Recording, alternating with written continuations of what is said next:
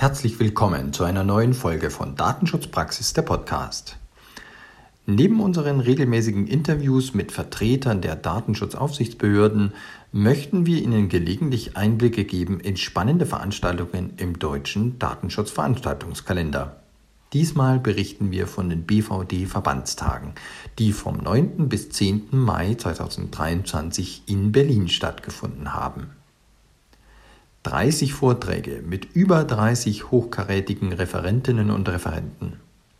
Ein Motto, können wir uns Datenschutz noch leisten, das sich in einigen Spielarten drehen und wenden ließ?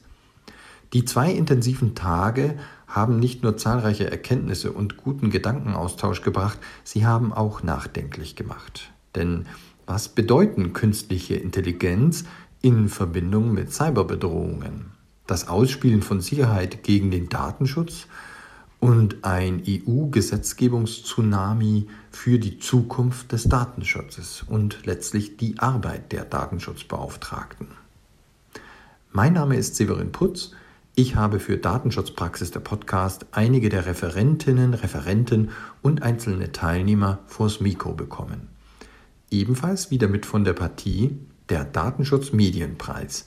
Die Preisträger des sogenannten DAME kommen ebenfalls zu Wort. Viel Vergnügen mit dieser Podcast-Folge.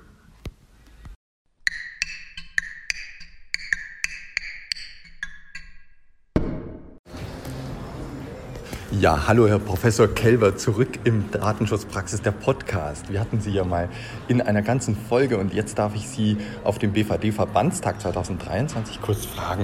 Sie haben ein spannendes Statement gegeben. Ich habe mir hier ganz mitgenommen, ganz dramatisch. Wir brauchen Herstellerhaftung im Datenschutz, in der Datenschutzgrundverordnung vielleicht. Ähm, wie, wie schätzen Sie das ein? Kann sowas kommen? Kann sowas wirklich umgesetzt werden?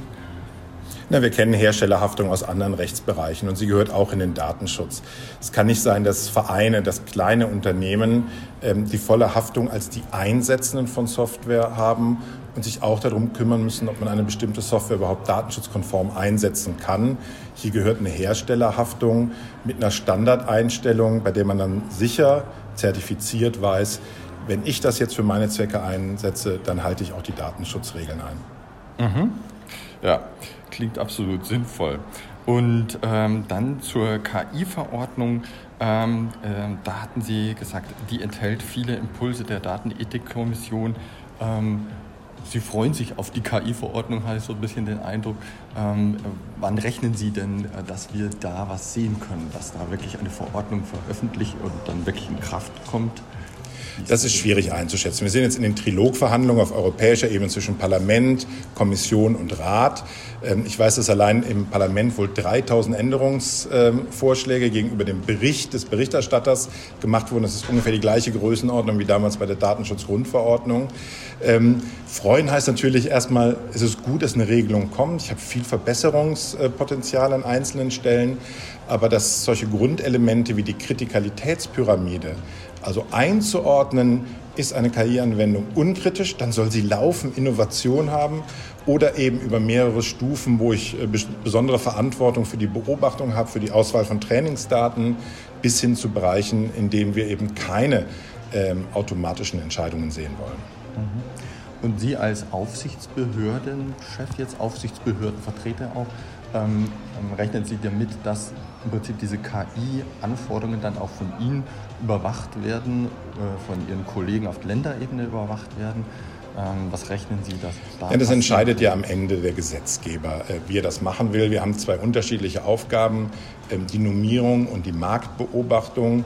Ähm, die Datenschützerinnen und Datenschützer werden über die Datenschutzaspekte sowieso in jede dieser KI-Anwendungen, wenn personenbezogene Daten verarbeitet werden, reinschauen müssen und da einen vernünftigen, pragmatischen Weg zu finden, keine Doppelungen, auch keine Doppelungen von den Kompetenzen, die notwendig sind, weil wir alle sind im Kampf um Leute, die das können.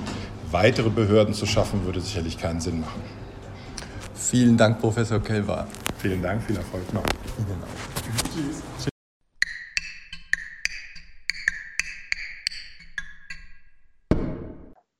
Ja, und jetzt ist hier bei mir Dr. Stefan Brink. Dr. Stefan Brink ist allen im Datenschutz in Deutschland ein Begriff, denn er ist ja der ähm, ja mittlerweile Sie korrigieren mich, Herr Dr. Brink, ehemaliger Landesbeauftragter für den Datenschutz und die Informationsfreiheit in Baden-Württemberg. Sie haben das lange Jahre gut gemacht und haben ähm, uns hier einen spannenden Vortrag geboten, in dem Sie noch einmal ein bisschen einen, einen großen Kreis gezogen haben.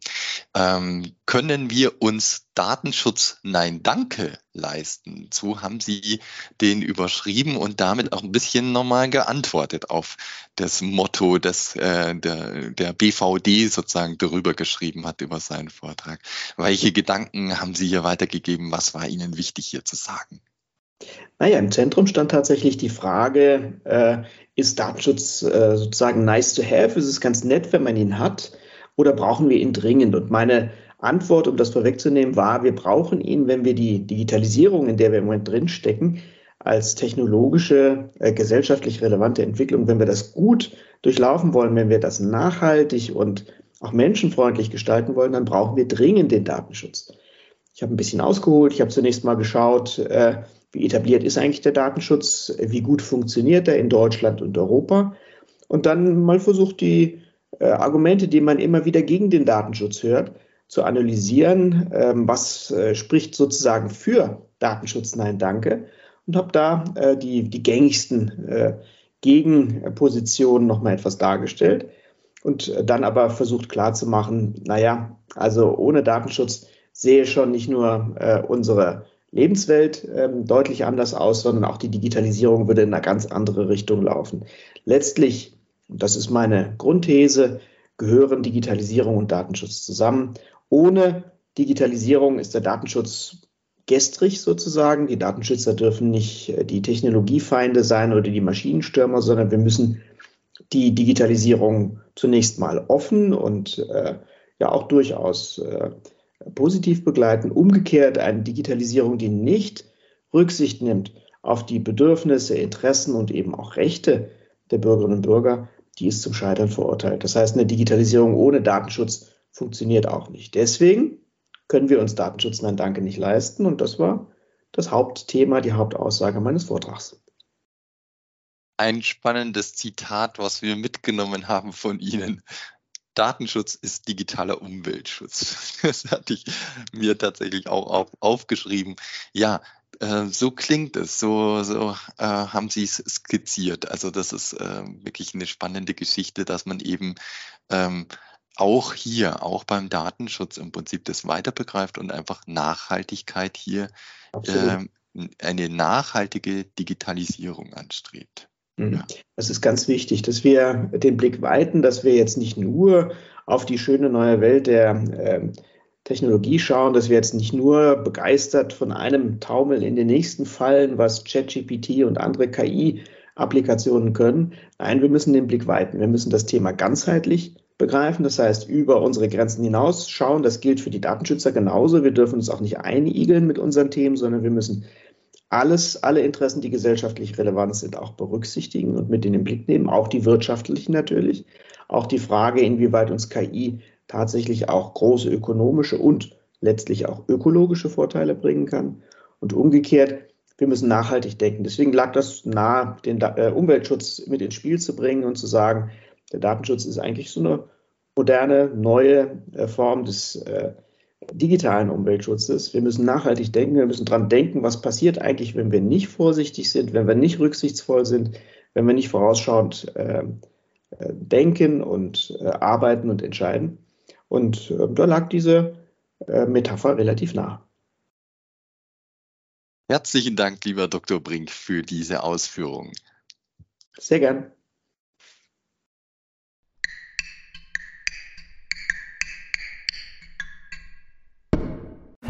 Ja, Barbara Thiel, Sie waren ja auch schon bei uns im Podcast und ich freue mich, dass ich hier auch noch mal ein paar Fragen zu Ihrem spannenden Vortrag hier auf dem BVD-Verbandstag äh, an Sie richten da, äh, darf. Sie haben über datenschutzrechtliche Herausforderungen in der digitalisierten Verwaltung gesprochen. Ähm, würden Sie für unsere Hörer noch mal kurz zusammenfassen, was so die wichtigsten Punkte sind, die Sie äh, da im Blick haben? Ja, es ist natürlich zunächst einmal eine Momentaufnahme, ausgehend von der derzeitigen aktuellen Situation in diesem Handlungsfeld, so würde ich das mal beschreiben.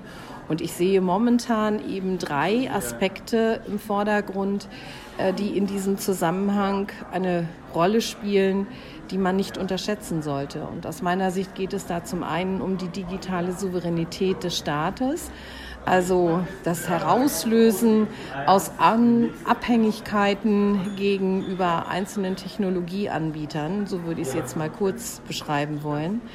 Es geht darüber hinaus um dieses Online-Zugangsgesetz, von dem wir jetzt erwarten, dass wir eine Novelle bekommen, die dann in der Lage sein wird, die vorhandenen Schwierigkeiten tatsächlich auch äh, zu überwinden.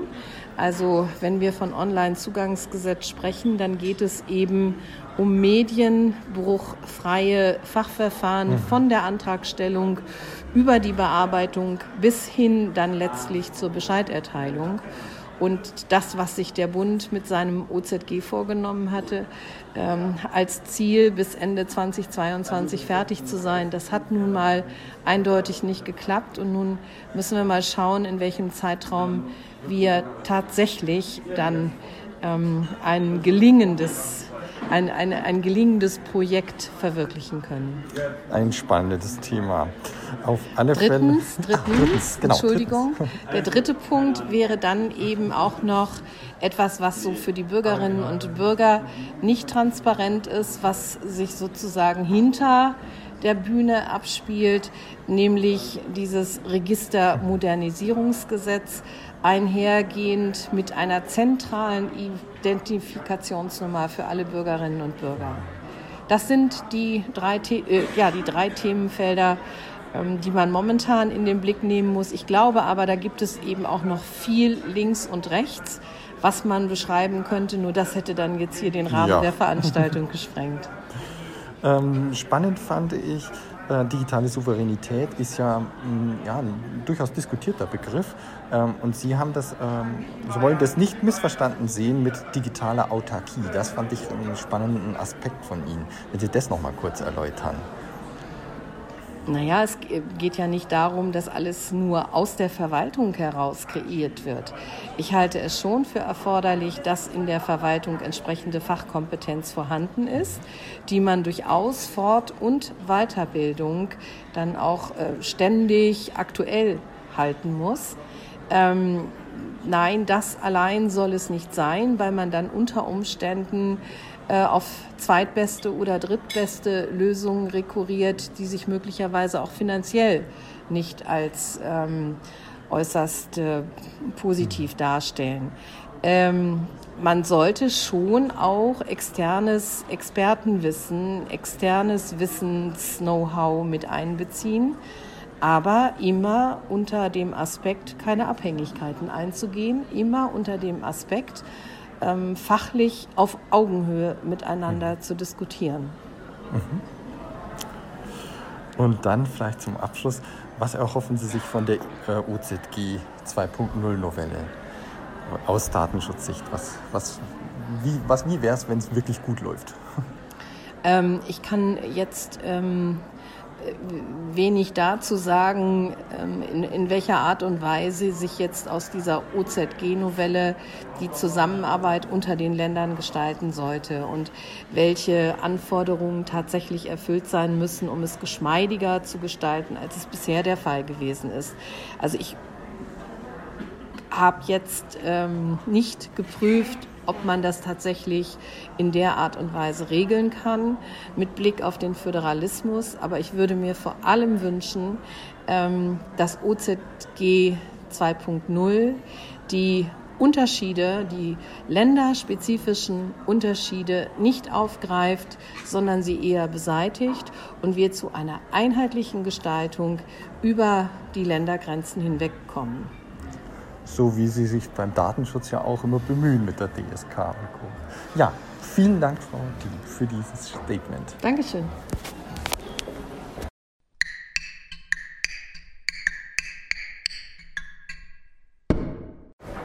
So, es freut mich natürlich auch, mal Teilnehmerstimmen einzufangen. Und da ähm, habe ich mir hier einen gesucht, den Rainer Horbach von der Deiter Privat GmbH. Ja, äh, Herr Horbach, Sie haben hier zum Kongress gefunden. Wie gefällt es Ihnen bisher? Ich bin natürlich begeistert, hier so viele auch hochkarätige Kolleginnen und Kollegen zu treffen. Das ist für mich natürlich eine einmalige Gelegenheit, einfach so ein bisschen in Kontakt zu treten und mal so die Granden des Datenschutzes wie Herrn Kelber oder Herrn Brink mal live und persönlich zu sehen.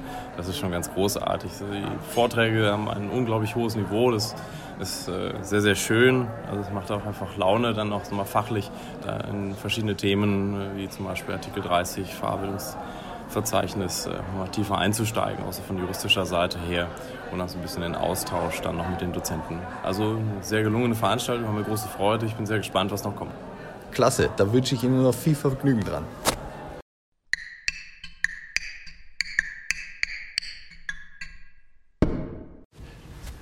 Ja, jetzt habe ich Thomas Speng, Vorstandsvorsitzenden vom Berufsverband der Datenschutzbeauftragten in Deutschland, äh, vor mir und den Jürgen Harz, den stellvertretenden Vorsitzenden.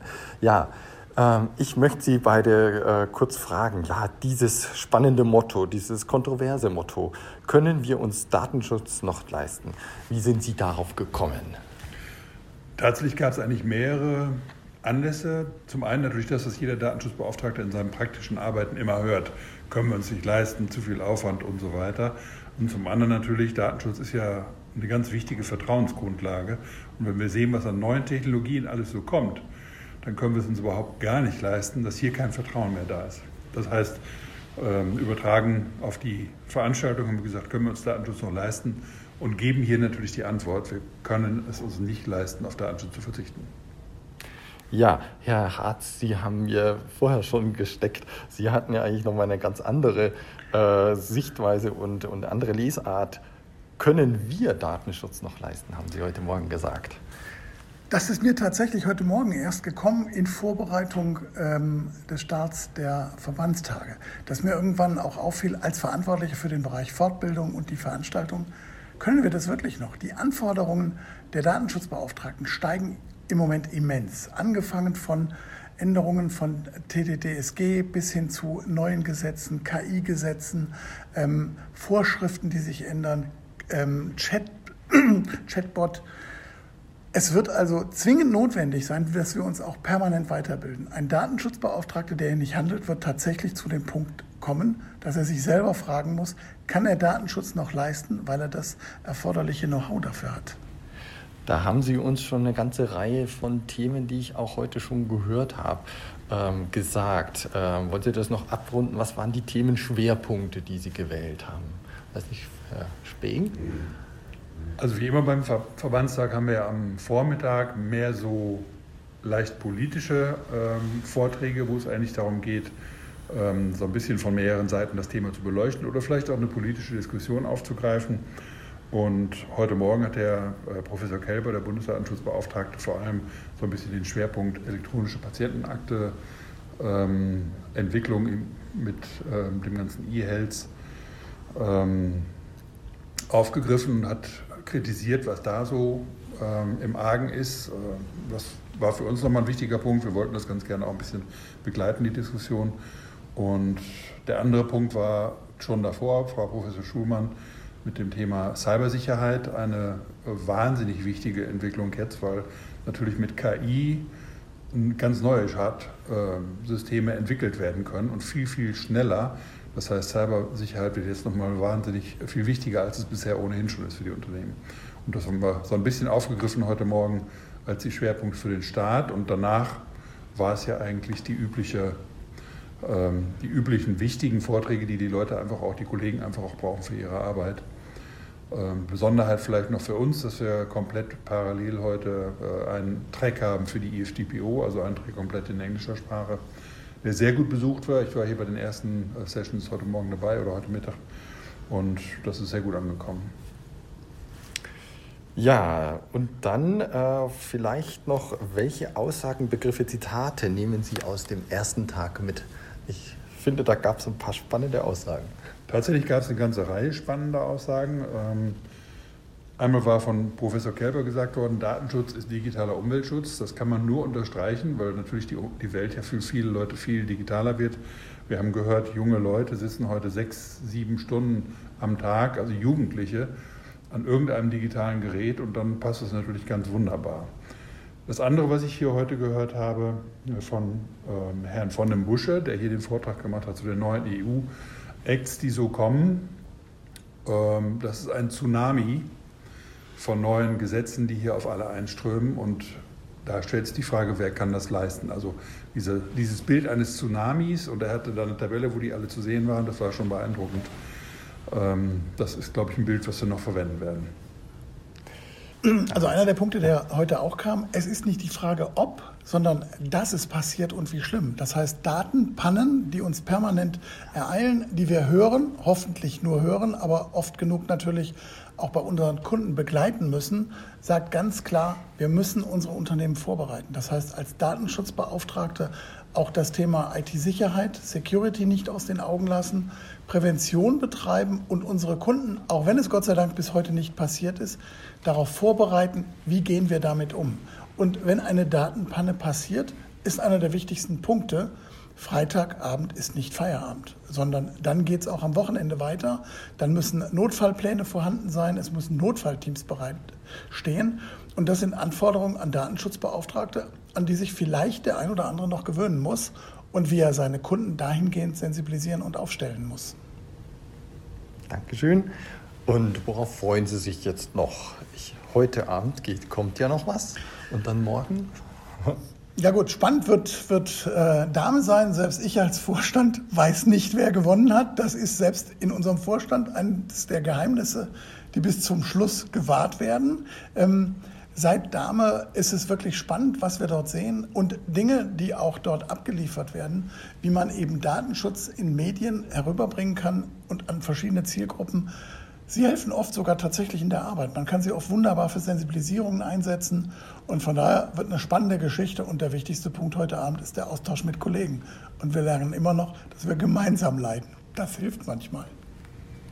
Und für morgen ist natürlich klar, wir haben morgen Frau Carmen Wegge, ähm, die Digitalpolitikerin von der SPD, die hier zu den verschiedenen Punkten sprechen wird. Und natürlich, was wir alle sehr spannend finden, ähm, Herrn Prantl, der zum Thema Sicherheit oder zur Kontroverse Sicherheit und Freiheit spricht, ähm, den wir schon mal hatten als Redner vor ein paar Jahren, was sehr, sehr gut angekommen ist. Und da freuen wir uns natürlich morgen ja.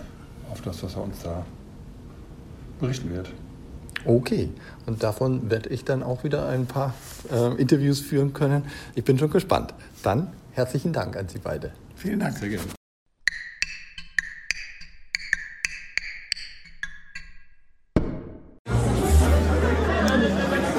Ja, bei mir ist, sitzt jetzt äh, Berit Kruse und sie ähm, spricht nun für die Preisträgerinnen beim diesjährigen Dame Medienpreis 2022, wird ja immer fürs letzte Jahr vergeben. Und ja, Berit, sag uns kurz, für was habt ihr diesen Preis bekommen? Äh, das sage ich sehr gern. Wir haben im letzten Jahr eine größere Recherche gemacht. Da ging es um Google. Die Recherche heißt auch, was Google über uns weiß. Und äh, da ging es genau um das, nämlich was Google über uns weiß. Wir haben für die Recherche ein kleines Crowdsourcing gemacht, haben verschiedene ähm, Suchverläufe und Maps-Verläufe und YouTube-Verläufe und alles weitere von Menschen zugeschickt bekommen, haben die durchgelesen und haben uns da so ein bisschen ein Bild davon gemacht, wie groß eigentlich dieser Datenschatz ist, mit dem Google da arbeitet und auch so ein bisschen hinterher geforscht, ähm, welche Folgen es eigentlich hat, äh, dass Google so Daten sammelt. Genau, das war unser Projekt. Und wir freuen uns sehr über den Gewinn auf jeden Fall. Ja, dazu Gratulation. Ja, und ähm, in der, im SZ-Archiv wird man sicher diesen Beitrag auch noch weiterhin finden können. Genau, den, äh, den gibt es als Storytelling äh, online auf der Homepage. Und es gibt auch darum herum noch mehrere kleinere Beiträge, ein äh, spannendes Interview zu dem Thema, ein Selbstversuch von einer Autorin, die eine Woche ohne Google gelebt hat. Und äh, auch Tipps zu Alternativen, wenn man Google vermeiden möchte. Super. Dann an unsere Hörer die Aufforderung, schauen Sie doch gerne da mal rein. Sehr ist, gerne. wie gesagt, ein Preisträger. Ja.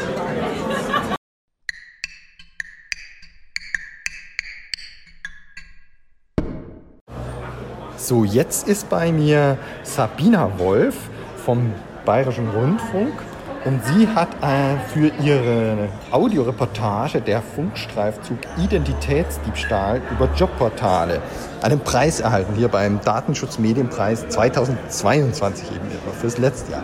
Ja, ähm, Frau Wolf, um was ging es genau in Ihrem Beitrag?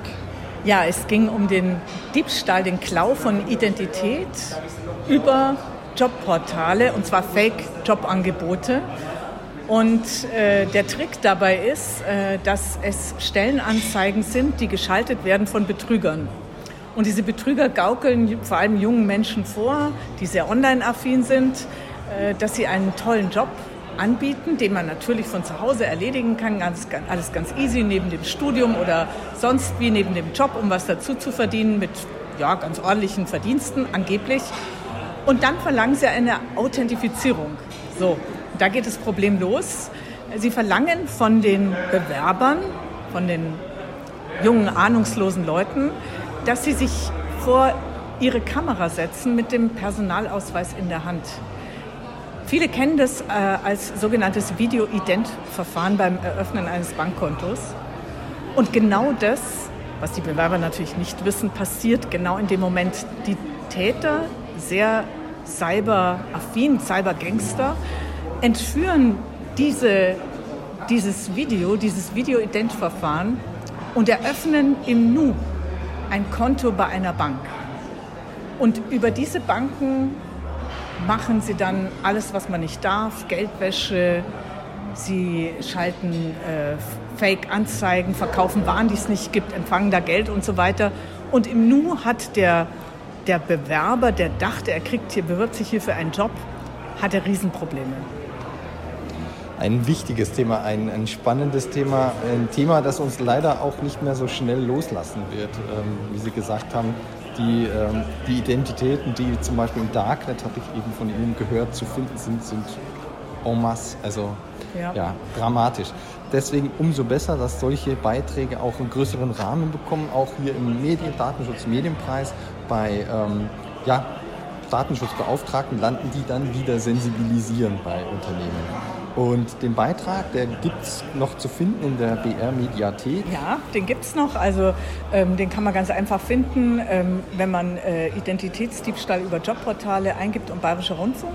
Dann gibt es den und ähm, den Beitrag, äh, den wir dazu auch als Video haben, nämlich für ARD Report München, den gibt es auch noch als Filmbeitrag. Also wenn man eingibt ARD Report München, Identitätsdiebstahl über Jobportale, dann findet man also beides. Super, werde ich auch noch in die Show Notes packen. Super. Herzlichen Dank, Vielen Frau Dank. Wolf. Danke Ihnen, Herr Putz. Jetzt weiß ich was.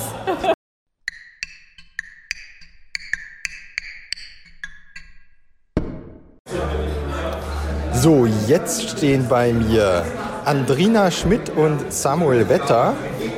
Die beiden haben ebenfalls hier einen Preis erhalten beim Datenschutzmedienpreis 2022 über ihren Kurzfilm Gemeinsam für die Privatsphäre, damit du mehr Zeit zum Fußballspielen hast.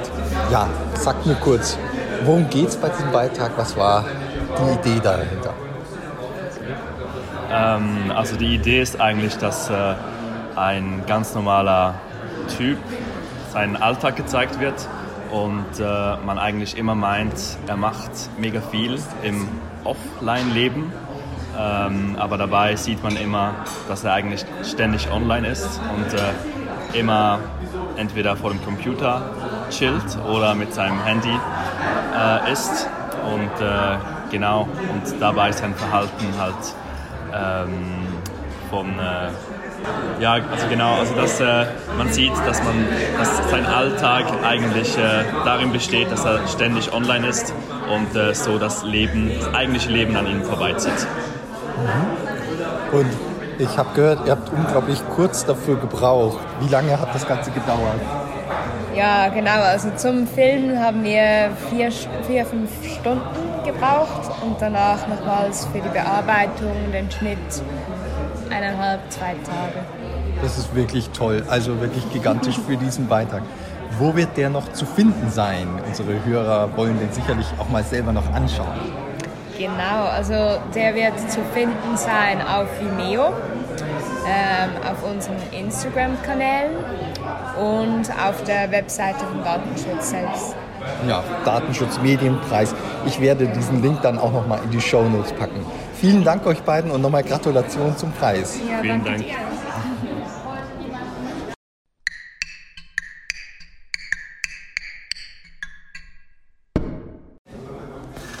So, jetzt stehe ich vor Christoph, Dr. Christoph Bausewein. Ähm, er ist selbst äh, Vorstandsmitglied beim Berufsverband der Datenschutzbeauftragten und ähm, hat äh, äh, das natürlich in einer ehrenamtlichen Tätigkeit, äh, arbeitet ansonsten ähm, als Datenschutz- und Cybersicherheitsexperte ähm, bei, Sie korrigieren mich, bei äh, US-Cybersicherheitsfirma CrowdStrike. Das ist richtig. Super. Ähm, und Sie haben heute einen Vortrag gehalten, Handlungsempfehlungen zur aktuellen Cybersecurity-Gesetzgebung.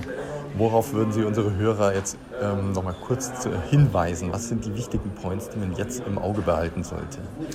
Ja, wir haben relativ viele europäische Gesetzgebungen aktuell am Laufen, äh, die zwingend zu beachten sind, insbesondere bei den Unternehmen, die im Anwendungsbereich der Regularien liegen. Also hier sind vor allem zu nennen die äh, National Information Security Directive, äh, bei der ein Implementierungsgesetz für, von den einzelnen Mitgliedstaaten zu erwarten ist.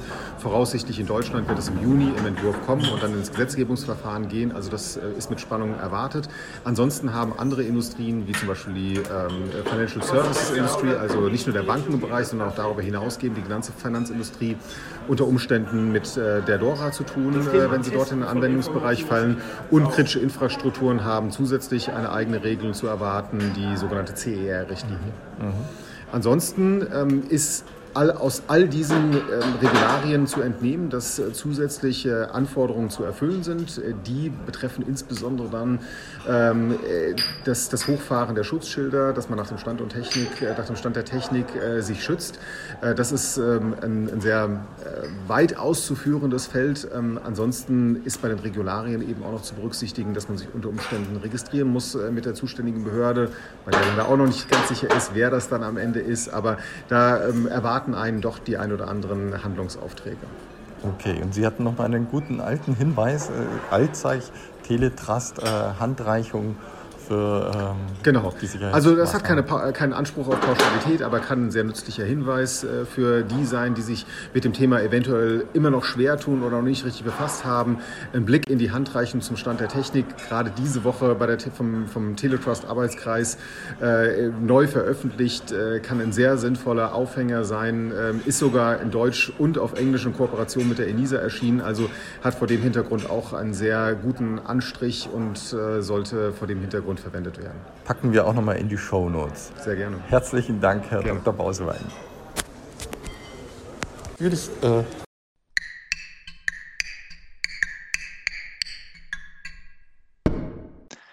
Das war die Aufzeichnung von Datenschutzpraxis, der Podcast von den BVD-Verbandstagen 2023.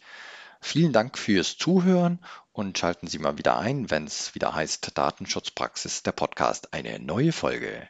Bis dahin, alles Gute.